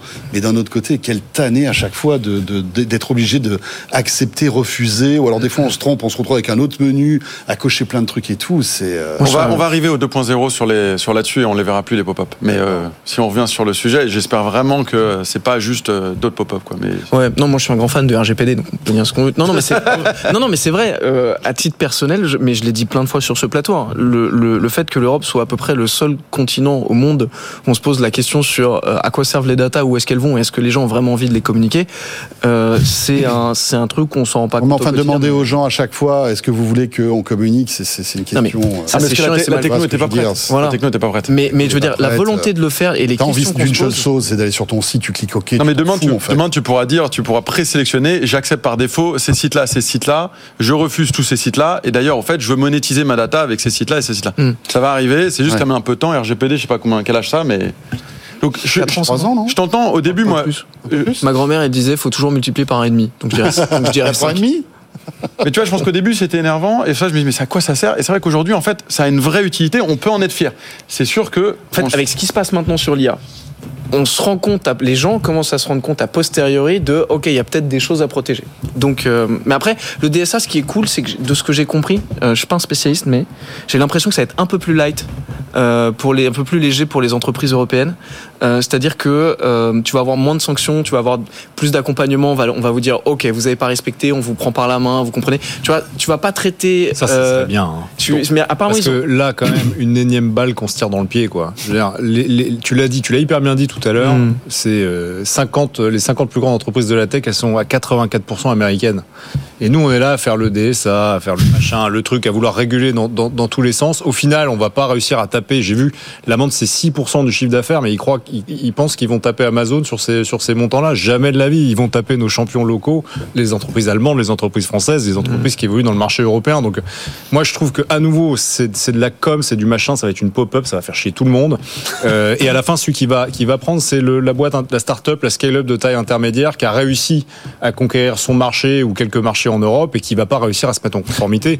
Sur l'écran, tu as montré, il y avait 18 points sur lesquels il faut se mettre en, en conformité. Est-ce qu'on peut arrêter de faire chier les entrepreneurs européens? Alors, il y a seules les peu- toutes petites sociétés qui. Non, non, mais euh, on, on comprend évidemment ton, ton coup de Parce gueule. que c'est sur tous les sujets. C'est sur 100% des Ouais, sujets. C'est-à-dire tu n'innoves Oui. pas. Ce qu'ils ont commencé à faire sur l'intelligence artificielle, c'est le même drame. Et tout ça pour qu'à la fin, on fasse des rustines pour que Mistral soit pas concerné, machin passe par un autre, un autre truc. À un moment, faut, faut juste réaliser que Hmm. c'est les entreprises et les marchés américains contre les entreprises et les marchés européens. Moi, je choisis les entreprises européennes. Alors, il faut savoir que les toutes petites structures échappent en quelque sorte au DSA avec un, on va dire un DSA beaucoup plus light, mais il faut qu'elles emploient moins de 50 personnes Bah, donc, aucune euh, marketplace, et qu'elles aient un chiffre d'affaires. Non mais attends, euh, après ils ont annoncé des trucs pour à- Doctolib, à Zalando. moins de 10 millions d'euros. Ils ont cité Doctolib, Zalando, ce type de boîte. Donc a priori pour l'application un peu plus souple. Donc a priori ils vont élargir un peu. D'accord. Après, euh, si, Mis- ça serait une bonne nouvelle. Sinon, ça va, être, ça va encore être une hémorragie, ça va être un drame. Ce Après si Mistral n'est pas concerné euh, côté IA, est-ce qu'on peut dire que c'est Mistral gagnant? Elle est bien, putain. Mais Voilà. ce soir, vous êtes tous très en forme. hein. C'est C'est un régal. Hein. Alors là, Les gens qui nous je- écoutent, qui nous regardent, après, ils sont quand je C'est fais deux appel qui fait appel. Quoi. vachement Ça, c'est- bien. c'est. Vachement, vachement bien. Qu'est-ce qui s'est passé là Euh, Je ne sais pas trop. Bon, euh, tu peux partir. Tu peux, je crois, voilà, c'est ça. Il veut sortir du studio, mesdames, messieurs. Je ne sais pas comment on va faire. Euh, bon, on verra bien ce DSA, ce qui va se passer. Euh, ça sera intéressant. Et d'ailleurs, on va essayer de voir dans Tech Co, tiens, prendre une boîte, on va dire moyenne, quelles sont les conséquences du DSA pour elle? Est-ce qu'elle voit ça plutôt d'un bon œil ou d'un mauvais œil Est-ce que ça coûte cher de mettre en place le DSA aussi? Euh, Demande, euh, demande-leur combien d'argent elles ont passé Ouais. dans RGPD euh, sur les dernières fait, années. C'est On juste va poser la question. Ce qui est casse-pied, c'est l'incertitude en plus. Ce qui est vrai sur ces sujets-là, c'est qu'en fait, euh, mais ça concerne plein d'autres sujets réglementaires. euh, en fait, on dit que ça va tomber. C'est pas trop quand, c'est pas trop pourquoi. Et après, à un moment, il y a une rumeur qui est à telle boîte a commencé à recevoir des. Je me souviens, RGPD, tout le monde se disait, ok, qui va avoir les premiers problèmes? Et un jour, t'entends que le roi Merlin ou je sais pas qui, euh, et tu dis, ah, ça, ça commence. Mais tu sais pas si ça peut te tomber dessus ou pas. Ça, c'est vrai que cette partie-là elle est casse-pied quand même. 2016, le RGPD. Ah, bah tu Enfin, en vois, tout cas, qui a été promulgué et l'obligation, c'était 2018. Donc 2018. ça fait 6 ans. Ah, tu vois, donc ma grand-mère était un peu en dessous des. Ta, ta grand-mère avait. euh, ouais, raison. Hein. ouais, Elle, avait- elle était un peu. et encore, Elle était avait encore en dessous, Ouais, en fait. ouais, ouais. Faut multiplier par deux. c'est impressionnant. Autre sujet, il nous reste 5 minutes, les amis. J'aimerais qu'on évoque TikTok, euh, parce que aussi pour. Alors bon, TikTok, on sait que c'est compliqué hein, pour eux hein, euh, ces derniers temps. Euh, dernier problème en date, c'est la protection des mineurs, puisque l'Union européenne enquête sur le réseau social chinois TikTok. Pourquoi Eh bien, tout simplement parce que il y a des soupçons en fait de, de dérives sur TikTok, que les, mineurs euh, peuvent utiliser TikTok. Alors bah, qui sont vraiment très très jeunes, euh, que finalement la plateforme est ouverte à tout le monde, qu'il y a eu des abus, bien évidemment. En termes de publicité, le ciblage publicitaire est un peu abusif. Et donc voilà, l'Union européenne enquête sur ce réseau social. Euh, c'est un, voilà, une enquête qui va durer, je pense, qu'il sera de longue haleine. Hein. Mais en tout cas, ils disent, ça y est, vous êtes dans le collimateur de l'Union européenne. On va voir ce que ça donne. Euh, là encore, on parlait tout à l'heure d'Apple qui a un peu cherché cette histoire-là. Est-ce qu'on peut pas dire aussi que TikTok Non, mais TikTok. a mis le, Ah, le- c'est- on va dire non pas le doigt, mais tout le bras dans le pot de confiture, quoi. TikTok, c'est Satan. Je veux dire, sincèrement, je veux dire, ce qui, on sait, il- et on le sait très bien, on sait comment c'est foutu. Leur algorithme, il est fait pour créer de l'addiction, notamment chez les jeunes. euh, La désinformation. alors, bah, alors t'as la Ouais. partie déjà, c'est complètement addictif. T'as la partie de les contenus. Oui, la désinformation, c'est le deuxième effet qui se coule, j'ai Exactement. envie de Et dire. t'as quand même le troisième truc. Non, mais et c'est on- vrai. Et on le sait, et c'est vrai. TikTok, en Occident et en Chine, n'est pas conçu pour pousser les mêmes contenus. C'est-à-dire que le fil chinois, t'as des, ça pousse, euh, l'algo est conçu, c'est pas le même algo parce qu'il faut se rappeler qu'en en France, enfin en Occident c'est euh, TikTok, en, en Chine c'est euh, une autre version, c'est ByteDance je crois. Mais, Non, mais Biden, c'est la boîte qui a, qui, à qui appartient TikTok. Ouais, voilà. Mais C'est un autre pas nom, la même version de l'application. tiens, comment ça se Et le truc, c'est l'algorithme n'est pas fait pour pousser le même type de contenu. En Chine, tu as du contenu éducatif et patriotique. En Occident, tu as du contenu qui est du pur divertissement et en plus d'un niveau, bon, on va dire que je suis un boomer après, mais d'un niveau qui est quand même moyen Douyin. Chine. Merci. Pardon, excuse-moi. Donc, je veux dire, c'est quand même une entreprise, ce qu'on leur reproche là, c'est parfaitement intentionnel. Ils savent qu'ils le font. Je pense qu'ils n'ont pas très peur de ce qu'on va faire. Mais je veux dire, c'est encore, encore tout, oublie tout ce qu'on a dit sur Apple, c'est dix fois plus légitime encore. Je sais pas moi s'ils ont pas très peur. Parce que quand tu vois le- les chances que Trump revienne au pouvoir, Trump c'est clairement quelqu'un qui va saisir d'un sujet comme celui-là. euh, et euh, si c'est interdit là-bas, c'est interdit ici. Donc Ils n'ont pas euh, peur de l'Union Européenne. Ils ont peur de Trump. Ouais, ils ont sûrement plus peur de Trump. Parce que c'est vrai que nous, bah, quand tu regardes l'amende là sur, euh, quand on parlait d'Apple et Spotify, ça a mis 5 ans avant de, de, de- de sortir de terre. Ça se trouve. euh, On, a- parle cinq ouais, parce qu'on on parle du mec qui est cap- est capable de dire euh, Huawei, vous allez plus pouvoir euh, vendre aux États-Unis ni vous fournir avec euh, le logiciel de Google pour votre store. C'est pas la même chose, tu vois. C'est pas genre on va vous mettre 300 millions d'amende. Qu'est- Qu'est-ce qui s'était passé quand, quand Trump avait demandé, avait, voulait forcer euh, Microsoft de racheter TikTok? Mais rien. Si, il a demandé à ce que ce soit euh, coupé en deux. Oui, parce qu'il voulait, il voulait que, que ce soit. Microsoft. Et pourquoi ils l'ont- et pourquoi ils l'ont je pas crois. fait Je crois qu'ils l'ont coupé en deux. T'as Ils l'ont l'entité fait. américaine de TikTok, je crois. Mais Ah oui, mais qui, est toujours dé- mais qui est pas détenu par Microsoft. Non, Mais je crois non, que non, du coup, elle est plus soumise au même droit. Et puis, et puis c'était vraiment Trump était sur le départ à l'époque. Je pense Ah, qu'il donc a pas plus le- loin. Et puis Biden, Mais ils l'ont fait pour, tomber. euh, tu vois, par exemple, le, numéro un des, drones, là, hum, DJI, par exemple, euh, ce qui s'était passé, c'est qu'ils avaient dit, ils avaient fait comme toutes les entreprises chinoises de l'époque, ils avaient dit à Trump, euh, nous on n'a pas peur, machin. Ils ont vu ce qui se passait avec Huawei. La seconde après, ils ont dit, ok, alors nous, cette entité américaine dont on parlait là, comment ça peut s'organiser Je veux dire, là, pour le coup, ils avaient vraiment paniqué. Mais je suis pas sûr que ce soit lui. Ah, les Américains, ils jouent pour leur camp. euh. Après, mais là, l'Union Européenne, elle est dans ce rôle pour le coup. Parce que Oui, non, sur c'est- TikTok, il y a le feu au lac. hein. C'est juste, une- c'est juste une catastrophe. hein. Ça abrutit les gens. Mais bien Tu prends le métro, tu vois des, des Non, jeunes gens, tu te demandes même pourquoi parfois ils ont un téléphone Mais Hugo, portable pas très que les jeune. jeunes gens. Il y a, ah, je pense qu'à n'importe quel âge, quand tu tombes dans TikTok, et moi je suis le premier, j'ai téléchargé l'appli parce qu'évidemment on en parle, je voulais regarder ce que c'est, mais en fait, tu, tu, c'est, comme. euh, Ça t'aspire. t'es, hypnotisé Non, en quelque sorte. Mais après, t'as- t'as et pas le après, au bout de- et tu te rends compte que tu as passé une heure à rien faire sur cette appli. Ouais, mais t'as pas le même recul sur l'information qui t'est donnée parce que t'es un adulte et ton Ouais, mais- cerveau est pas en train de se construire de la même on est manière. d'accord. Mais c'est c'est encore pire. Mais c'est vrai que là, quoi Mais et c'est ce que Et tu dit Thierry Breton d'ailleurs. Thierry Breton, excuse-moi, euh, Augustin, il dit ça. Il dit en tant que plateforme touchant des millions d'enfants et adolescents, TikTok a un rôle particulier à jouer dans la protection des mineurs en ligne. C'est-à-dire que, en fait, TikTok devrait donner l'exemple. Il fait, il fait l'inverse. Et, et tu touches à un bon point. Je crois que euh, une des raisons pourquoi ils se font attaquer, c'est qu'en fait, ils ont remarqué, même si l'appli est interdite en dessous de 13 ans, c'est toujours un, un débat super compliqué à, à valider. Comment, comment faire pour valider qu'un utilisateur a, moins de 13, a plus de 13 ans? Qu'ils ont, ils ont interviewé des gens, de, de- des enfants de 12 ans, 11 ans, et t'as as plus de 65% d'enfants de 12 ans. Euh, t'as peut-être le chiffre François, mais qui, qui étaient sur TikTok au moins une fois par jour ou une fois par semaine. Donc en fait, non seulement ils n'arrivent pas à valider, euh, ils, ils laissent n'importe qui utiliser TikTok, mais qu'aujourd'hui c'est l'application numéro un pour les jeunes et toute la désinformation qui vient derrière. la, la durée sur l'écran sur euh, TikTok, hein, pas sur le téléphone, sur TikTok euh, par jour pour les 13-18 ans. J'ai vu ça la semaine dernière, je crois que c'était 1h45. Ouais, ça- C'est, on, on réalise pas, c'est un délire. Et évidemment, c'est euh, moins de devoirs euh, à faire à la maison, c'est moins de concentration pour plein d'autres choses, moins de lecture. Ouais, et Etc. puis, tu sais, ils ont fait un sondage. Enfin, je veux dire, ça fait un peu vieux la- con. non, mais- le contenu, c'est un contenu qui parfois est très violent, euh, parfois très dégradant. Euh, l'image de la femme sur TikTok euh, ou l'image de certaines communautés sur TikTok. c'est- Mais le problème juste de ça te- TikTok ça te- ça te casse la tête quand Ouais. t'as euh, quand t'as en ouais, 13 ans. Mais le problème, parce qu'en fait, l'idée, la la force de, de TikTok, c'est que en quelques swipes, en fait, ils arrivent à comprendre ce que tu aimes. Et donc après, c'est l'algorithme est dans une espèce. addictif. Et c'est Lucas Perrodin qui dit si bien. T'es une espèce de dans, dans une espèce de bonbon. Hum. euh, qui fait que t'as plus envie de- d'en partir quoi parce que toutes les vidéos qui s'enchaînent bah, c'est des sujets qui t'intéressent euh, si t'aimes les chiens bah voilà tu vas avoir des petits chiens des gros chiens des Mais ça va plus loin, c'est aussi trucs. idéologique. C'est-à-dire que non mais après ça va être des tu vois c'est- Des ça contenus s'arrête en vidéo, ça va être magnifique. La boucle sera bouclée. waouh Non, mais c'est Là, aussi, ça va être c'est chaud. aussi sur tes opinions.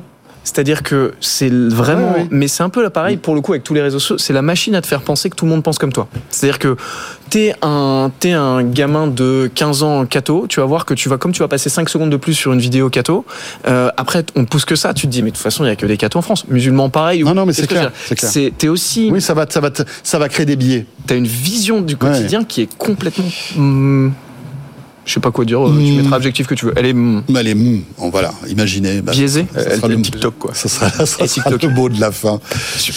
Merci beaucoup à tous les trois. Euh, C'était vraiment sympa. Merci à Clément David, président de Paddock. Merci à Augustin Seyer aussi, euh, cofondateur et directeur général d'OVNI, et Hugo Borenstein. À très vite, Hugo. À bientôt. Euh, cofondateur et président d'OMI. Il nous reste encore une demi-heure à passer ensemble. La suite de Tech Co dans un instant avec au sommaire pour nos prochaines 30 minutes. Eh bien, euh, voilà, cette euh, initiative signée Meta et Simplon pour former 30 000 Français à l'IA, tiens. Intéressant, c'est gratuit, c'est en visio. On va en parler avec un porte-parole de Meta et de Simplon dans un instant. Et puis, nous découvrirons les entrailles de Notre-Dame en VR grâce à Dassault Systèmes. Là encore, vous voyez, la VR est toujours là. Euh, et euh, dès qu'on touche au culturel à l'historique, évidemment, ça a du sens. Vous restez avec nous. Dans un instant, la suite donc de Tech Co, la quotidienne, avec euh, Léa Benaïm qui nous rejoint pour le Tech Flash. Merci d'être là et très belle soirée, bien sûr. À tout de suite. Tech Co, la quotidienne, Tech Flash. Voilà, 21h01 sur BFM Business. Merci d'être là. Tout de suite, le Tech Flash, ce qu'il faut retenir de l'actualité de ce lundi 19 février 2024 avec Léa Benaïm. Bonsoir Léa. Bonsoir François et bonsoir à tous. Et pour commencer à la une ce soir, Apple risque une amende de 500 millions d'euros en Europe. Cette fois-ci euh, pour concurrence déloyale. Apple est accusé d'avoir favorisé Apple Music aux dépens de ses concurrents. Une affaire euh, qui remonte à 2019 et c'est Spotify qui a été le premier à tirer la sonnette d'alarme après une plainte auprès de la Commission européenne. Et en plus de cette amende, Bruxelles compte obliger Apple à mettre en avant sur iOS les offres de streaming plus abordables. Côté produit, chez Apple, les écrans pliables ne seraient plus d'actualité d'après un blogueur chinois. Les premiers tests d'Apple sont décevants. Les écrans se seraient brisés au bout de quelques jours. En conséquence, l'entreprise aurait décidé de geler l'ensemble du projet pour le moment. Et autre nouvelle, selon Bloomberg, la prochaine version du Vision Pro ne sera pas lancée avant au moins 18 mois, soit fin 2025. Et autre sortie en 2025, c'est la Switch 2. Ce report est une déception pour les fans et surtout les actionnaires. La console était attendue pour la fin de l'année. Le titre a chuté aujourd'hui de 6% à la bourse de Tokyo. Sortir la console en 2025, c'est faire une croix sur les fêtes de fin d'année, ce qui pourrait euh, peser sur les comptes de 2024. Et puis une histoire digne d'un film de science-fiction. Une grave faille de sécurité a permis à des personnes possédant des caméras de sécurité de la marque Wise d'avoir accès à des webcams qui n'étaient pas les leurs. Ils ont pu, euh, par exemple, voir l'intérieur de maisons d'inconnus. La semaine dernière, la société avait identifié euh, 14 clients concernés, un chiffre qui est monté aujourd'hui à 13 000. Wise a présenté ses excuses au travers d'un email envoyé aux victimes. Elle rejette la faute sur AWS qui héberge ces données. Et pour finir, un exercice de cyberguerre a été organisé à Nancy avec des étudiants et des militaires. Et on en parle dans l'émission présentée par Frédéric Simotel, Tech Co Business. Euh, on écoute tout de suite un extrait.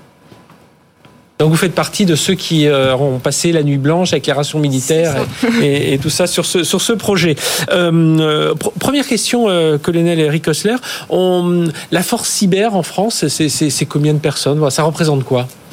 Alors ça représente un- une structure de commandement qui regroupe à peu près euh, 3400 personnes Mhm. dans le domaine de la, de la cyberdéfense, mais ensuite il y a toute une ramification au sein des, des armées. hein. Chaque armée euh, développe aussi ses compétences cyber. Ouais, Il faut irriguer hein, de ces technologies. exactement, et, et c'est coordonné, c'est orchestré par le commandement de la cyberdéfense. Alors euh, tout, tout ce tout ce projet donc a été orchestré par euh, avec vous trois. Qu'est-ce qu'on qu'est-ce qu'on cherche?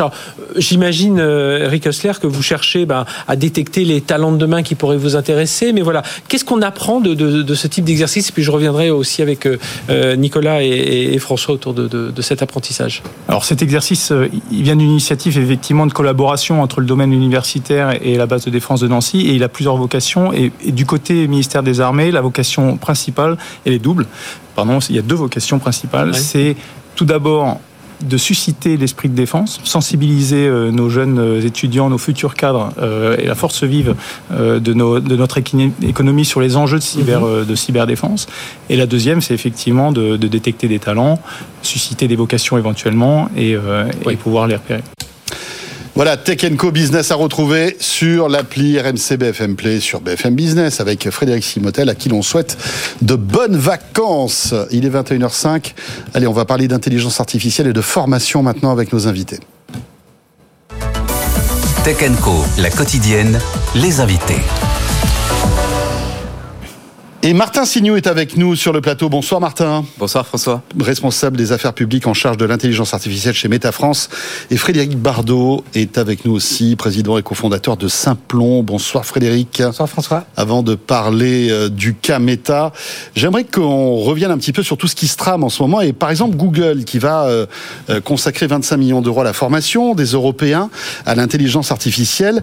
Meta et Simplon, donc centre de formation français spécialisé dans le numérique, qui viennent également d'annoncer ce partenariat pour une formation grand public à l'intelligence artificielle. Bref, les géants de la tech préparent peut-être ainsi la société et leurs futurs besoins en recrutement. On regarde ce petit reportage d'Alexandra Paget et bien sûr, on va aller plus profondément dans le cas, mettons, euh, Meta Simplon avec nos invités. Jusqu'à 30% des heures de travail actuellement effectuées dans l'économie américaine pourraient être automatisées d'ici 2030. L'étude du cabinet McKinsey, publiée l'été dernier, a fait l'effet d'une bombe. La physionomie du monde du travail est en passe d'être totalement bouleversée par l'intelligence artificielle. Les États et les acteurs économiques doivent donc se préparer à la formation de la main-d'œuvre et du grand public à grande échelle, constate Christopher Sullivan, président du principal syndicat d'organismes de formation on a beaucoup de, produits d'intelligence artificielle qui sont déjà proposés aux entreprises, qui, euh, par exemple, scannent toutes vos données, toutes les bases de données de l'entreprise euh, et les analysent et est en capacité de vous redonner les informations que vous recherchez. Mais l'élément clé, la compétence clé qui est nécessaire pour pouvoir exploiter cette donnée, c'est quelles questions je pose à l'intelligence artificielle pour trouver la bonne information. 70% des dirigeants considèrent que l'IA créera des changements majeurs au sein de leur organisation au cours des cinq prochaines années. Et cela, c'est une étude réalisée par le cabinet de conseil en stratégie Kearney. Mais seuls 20% d'entre eux estiment qu'ils sont prêts à faire face à ces changements. Voilà, reportage d'Alexandra Paget. Martin Signou, donc responsable affaires publiques en charge de l'IA chez Meta France. Euh, présentez-nous un petit peu ce dispositif que vous mettez en place avec euh, Simplon. L'objectif, donc, c'est ce que je disais tout à l'heure, former 30 000 Français à l'intelligence artificielle, c'est ça? C'est ça. En fait, l'objectif, c'est de faire de l'intelligence artificielle une opportunité pour tous en France. Ça fait à peu près un an qu'on a vu l'intelligence artificielle générative essaimer, se développer, se déployer au sein de la société. Et c'est une véritable opportunité socio-économique. Et en fait, l'intelligence artificielle générative, c'est quoi? Ce sont des outils des outils de génération de texte, d'images, de sons, et des outils en fait qu'on peut utiliser dans notre quotidien, dans notre vie professionnelle, mais aussi dans notre vie personnelle. Mhm. Et comme tout outil, bah, pour en tirer pleinement le bénéfice, il faut se former. Il faut apprendre les bons codes, les bonnes pratiques pour pouvoir vraiment en tirer le maximum. Et donc, on a décidé de s'associer avec euh, Simplon, qui est reconnu pour euh, sa formation dans le domaine des compétences numériques, et le collectif Impact AI, qui réunit en fait des acteurs et des entreprises françaises de l'intelligence artificielle, pour offrir cette formation gratuite et accessible à tous, pour en fait donner les codes de l'intelligence artificielle générative en France. Alors évidemment, ça sera ouvert à tous, c'est gratuit, mais on va dire en particulier aux personnes qui sont éloignées de l'emploi ou qui sont en reconversion professionnelle, parce que pour eux, euh, Frédéric, c'est évidemment le moment ou jamais l'opportunité à saisir, non Bah oui, oui, si les technologies existent, c'est pour que les gens s'en saisissent et autant les proposer en premier et en priorité aux gens qui en ont le plus besoin. Donc euh, il y aura effectivement beaucoup de demandeurs d'emploi, de personnes en reconversion, mais c'est euh, quelque chose que Meta a voulu avec Simplon euh, grand public. Donc il peut y avoir aussi des salariés, il peut y avoir des chefs d'entreprise, il peut y avoir des étudiants, des élèves. Mais c'est vrai qu'on va, on a vu que ces technologies étaient plus utiles à des gens qui étaient moins qualifiés et qui pouvaient mieux s'en saisir dans leur recherche d'emploi et dans leur ascenseur économique. Donc, euh, Alors, je prends un exemple concret. Hein. Je, voilà, je suis en train de vous regarder, je vous écoute ce soir. Je me dis, tiens, pourquoi pas, c'est gratuit, je tente le coup. Euh, est-ce qu'il faut être éligible à ce type de formation? Il faut remplir un questionnaire Comment ça, comment ça marche? On s'inscrit. Vas-y, vas-y. Vas-y, vas-y, Fred. On s'inscrit sur le site de Simplon. Euh, ce qu'on n'a pas dit, c'est le format de la, de la formation. Ouais. hein, c'est une demi-journée. Donc c'est pas juste une petite, euh, une petite initiation. Ouais, c'est pas une vidéo qu'on va regarder sur YouTube, Exactement. C'est un- pas un MOOC. C'est vraiment quelque chose en profondeur. On va avoir le temps de creuser les sujets. Et non, c'est venez comme vous êtes. Donc en fait, on n'a pas besoin d'être demandeur d'emploi. On s'inscrit sur le site de Simplon. Et après, en fonction des places disponibles, parce qu'on l'a voulu présentiel Mmh. aussi euh, et en face à face, et ben euh, voilà, on va ouvrir un certain nombre de, de sites dans, dans plein de villes. D'accord, donc il y a une partie visio, c'est ça Et une partie présentielle, comment ça marche? En fait, il y a une partie présentielle. On va faire des ateliers en physique dans euh, huit ateliers dans des villes françaises Lyon, Montpellier, Nantes. Dans les locaux de Simplon ou ailleurs? Soit dans des locaux de Simplon, soit dans certains lieux dédiés au numérique, euh, certains incubateurs, certains euh, tiers-lieux dédiés au numérique dans, dans ces différentes villes. Et puis après, on va en faire pour toucher le maximum de personnes aussi et leur offrir la possibilité, ceux qui n'auront pas eu la chance de s'inscrire ou quand on n'aura pas pu l'offrir dans une ville, d'avoir une déclinaison en ligne, mais qui pareil sera sur une demi-journée complète pour euh, avoir le temps d'approfondir et de maîtriser ces outils. Frédéric, comment se découpe en fait cette formation? Qu'est-ce que qu'est-ce qu'on apprend co- concrètement? Comment ça se passe? Bah, on touche à tout et c'est vrai qu'on n'a pas voulu prendre les gens pour euh, des, des gogos et on a voulu leur expliquer exactement ce dont il s'agit quand on parle de généra- de- d'IA générative. Donc ça veut dire qu'est-ce que c'est, qu'est-ce que c'est que cette famille-là, quelle place elle a dans le monde de l'IA, comment c'est fabriqué, comment ça marche? On va pas être très technique, mais on a envie que les gens touchent du doigt ce qu'il y a derrière les modèles de langage et les modèles de diffusion. Après, on va faire du prompt engineering, hein, on n'y coupera pas parce que c'est quand même ça le mode d'interaction privilégié. Vous allez Surtout, apprendre en fait cas d'usage. Vous allez apprendre aux gens à bien prompter en quelque sorte parce que en prompter, rapport avec leur cas d'usage. C'est ça. Si je suis un élève, si je suis un étudiant, si je suis demandeur d'emploi, si je suis euh, entrepreneur ou si je suis employé dans une entreprise, j'ai pas forcément euh, les mêmes cas d'usage. Par contre, la technique de prompting, elle, c'est toujours la même.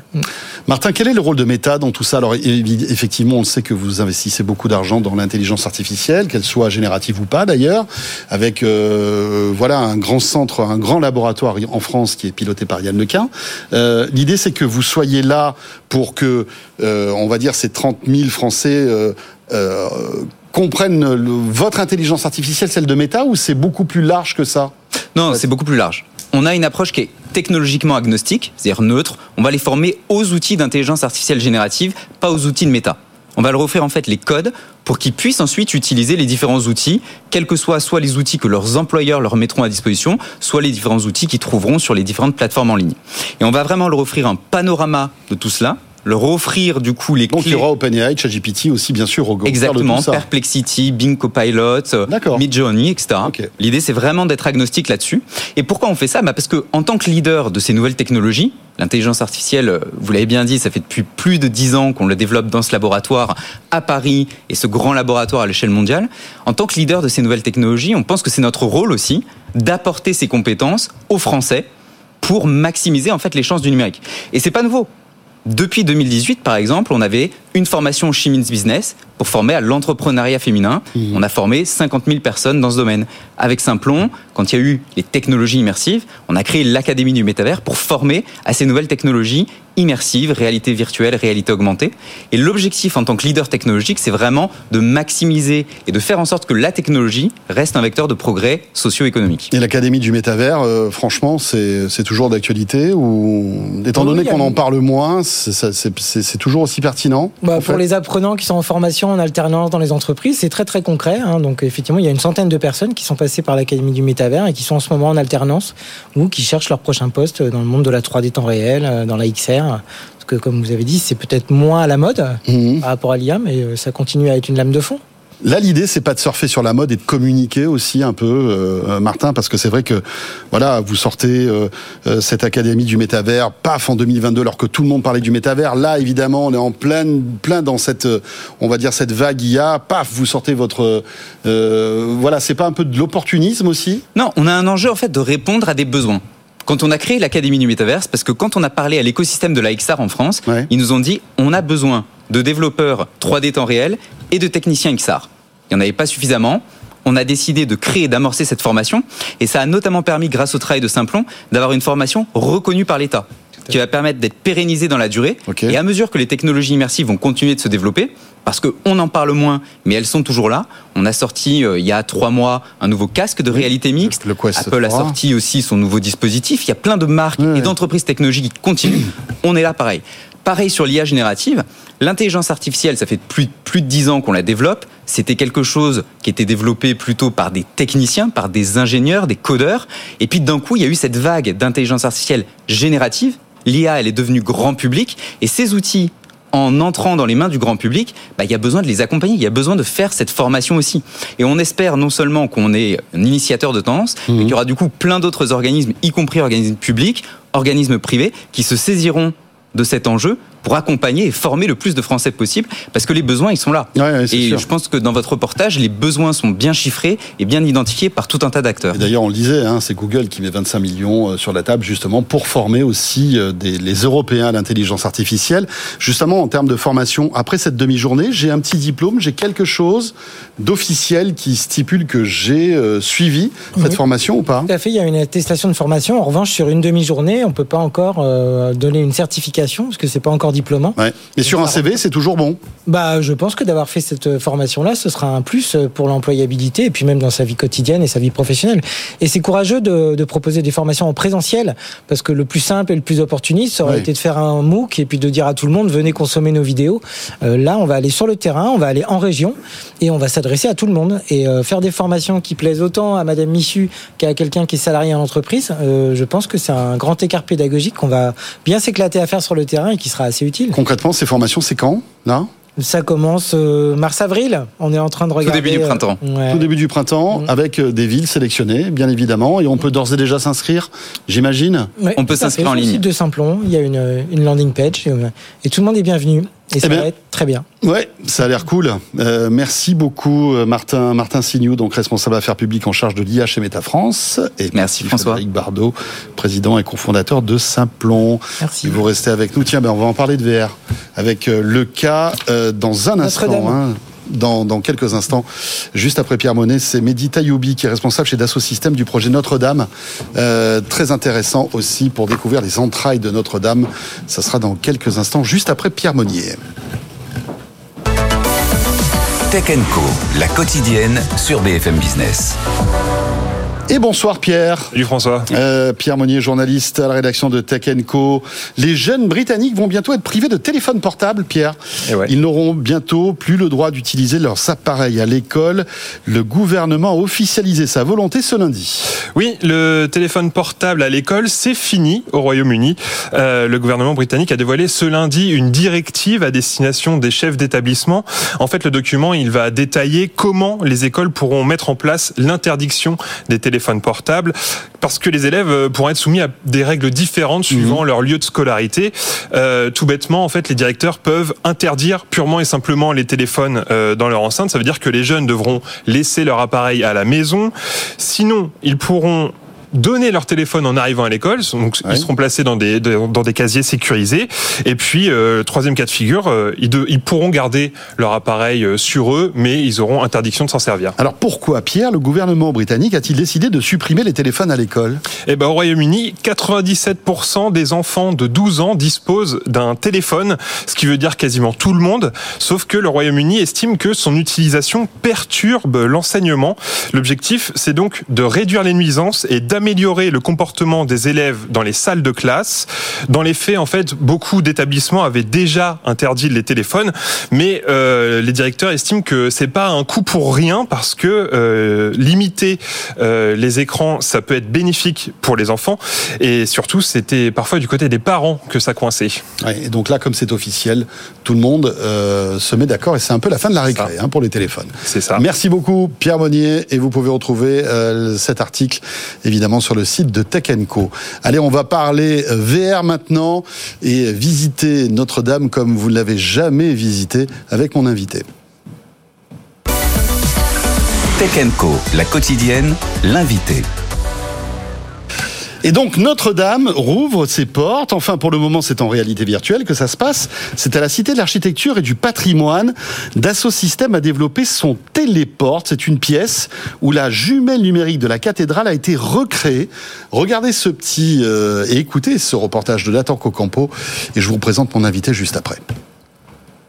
Notre-Dame de Paris numérisée pour aider les scientifiques, les chercheurs à mieux comprendre la cathédrale. Je vous montre ça.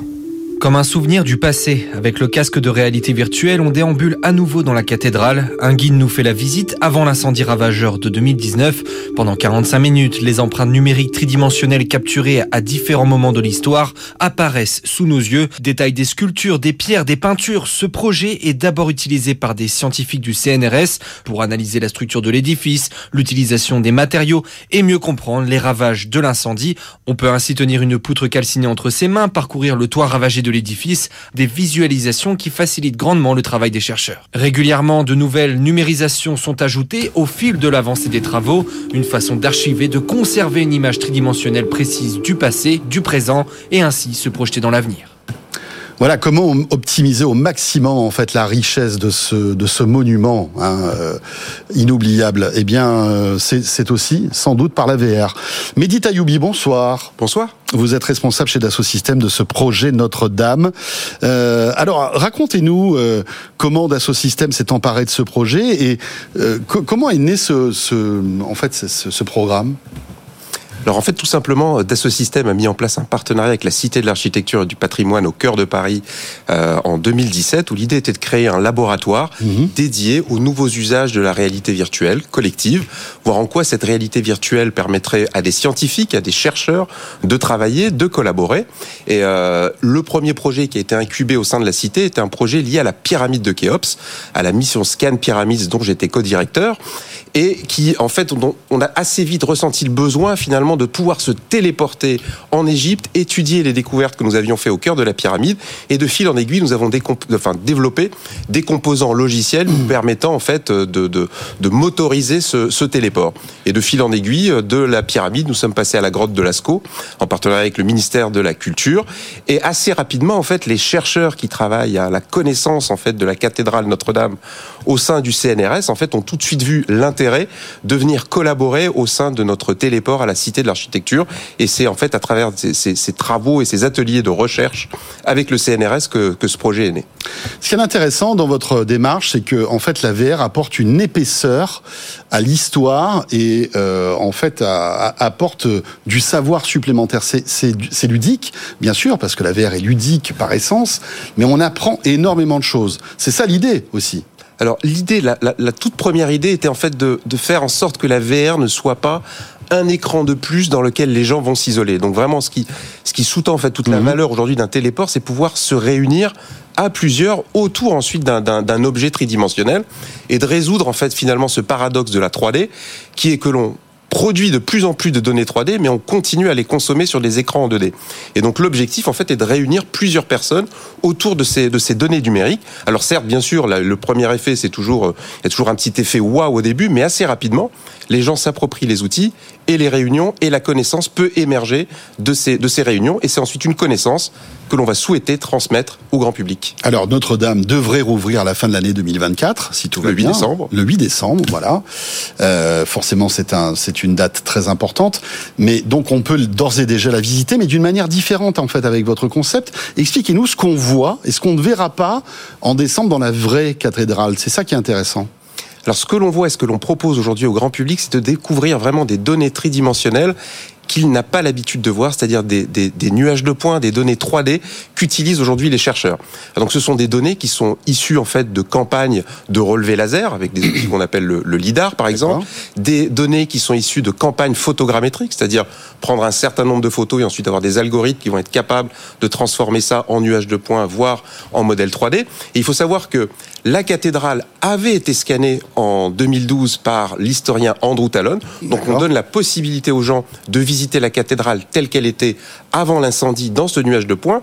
On est dans une sorte avec des lidars, j'imagine. Alors il avait exactement, il avait fait ça avec du lidar parce qu'il avait une théorie en fait sur le, ouais. le procédé constructif de la cathédrale. Il avait besoin de prendre des mesures ultra précises. Malheureusement, Andrew Talon nous a quittés en 2018. Il n'a pas pu voir l'incendie, mmh. mais ces données ont été mises à la disposition de l'établissement public Rebâtir Notre-Dame et du CNRS pour mieux comprendre la cathédrale avant l'incendie et permettre aux chercheurs ensuite de faire un certain nombre de simulations. Donc on va découvrir la cathédrale avant l'incendie, on va la découvrir juste après l'incendie, pouvoir marcher et déambuler sur les relevés tridimensionnels juste au-dessus du, de, de- des voûtes de la, de, de la cathédrale, mais aussi se projeter dans les, dans les éléments qui ont été restaurés au sein de la cathédrale pour pouvoir voir à quoi va pouvoir ressembler cette cathédrale le jour où elle ouvrira. À qui ça s'adresse en fait? À tous les curieux, à tous les passionnés d'histoire? Ça s'adresse à un très large public à partir de 12 ans. Et euh, ce qu'on souhaitait, c'était réellement mettre le grand public dans les pas des scientifiques. On n'est pas dans une expérience euh, euh, ludique, on n'est pas dans une expérience de divertissement, on est dans une expérience où on comprend comment les chercheurs travaillent. C'est fou. Euh, et alors concrètement, donc j'arrive dans, on va dire ce, ce, ce lieu, je chausse le, le- le- le casque et je me retrouve dans la dans la cathédrale, c'est ça? Absolument. Ce sont des groupes en fait de six personnes au maximum. On a toujours un guide conférencier. On a privilégié l'interaction humaine, le fait que bah, les familles puissent discuter entre elles, puissent poser des questions euh, au guide, et le guide va nous téléporter comme ça à différentes époques du jumeau virtuel de cette cathédrale à l'échelle 1-1, grandeur nature. Et c'est une expérience aussi qui fait écho finalement à la collection permanente de la Cité de l'Architecture et du Patrimoine, qui est en fait est composée en fait d'une forme de réalité virtuelle puisque ce sont des moulages au plâtre à l'échelle grandeur nature des instantanés du patrimoine français qui ont été faits au 19e siècle et qui étaient en fait euh, euh, imaginés par euh, Eugène Viollet-le-Duc. La technologie de, la VR reprend un peu du poil de la bête avec l'arrivée d'Apple et, du Vision Pro. Est-ce que vous pensez aussi qu'Apple a son mot à dire là-dedans? Est-ce que le, fait justement de pouvoir explorer la cathédrale, en tout cas Notre-Dame, justement avec ce- ces nouveaux appareils, ça va apporter encore plus de réalisme? Parce que ça avance quand même là-dedans aussi. Alors tout nouveau dispositif de visualisation, plus il offre de pixels, plus il offre de confort, plus c'est intéressant pour nous, puisque nous sommes avant tout une entreprise logis- euh, logicielle.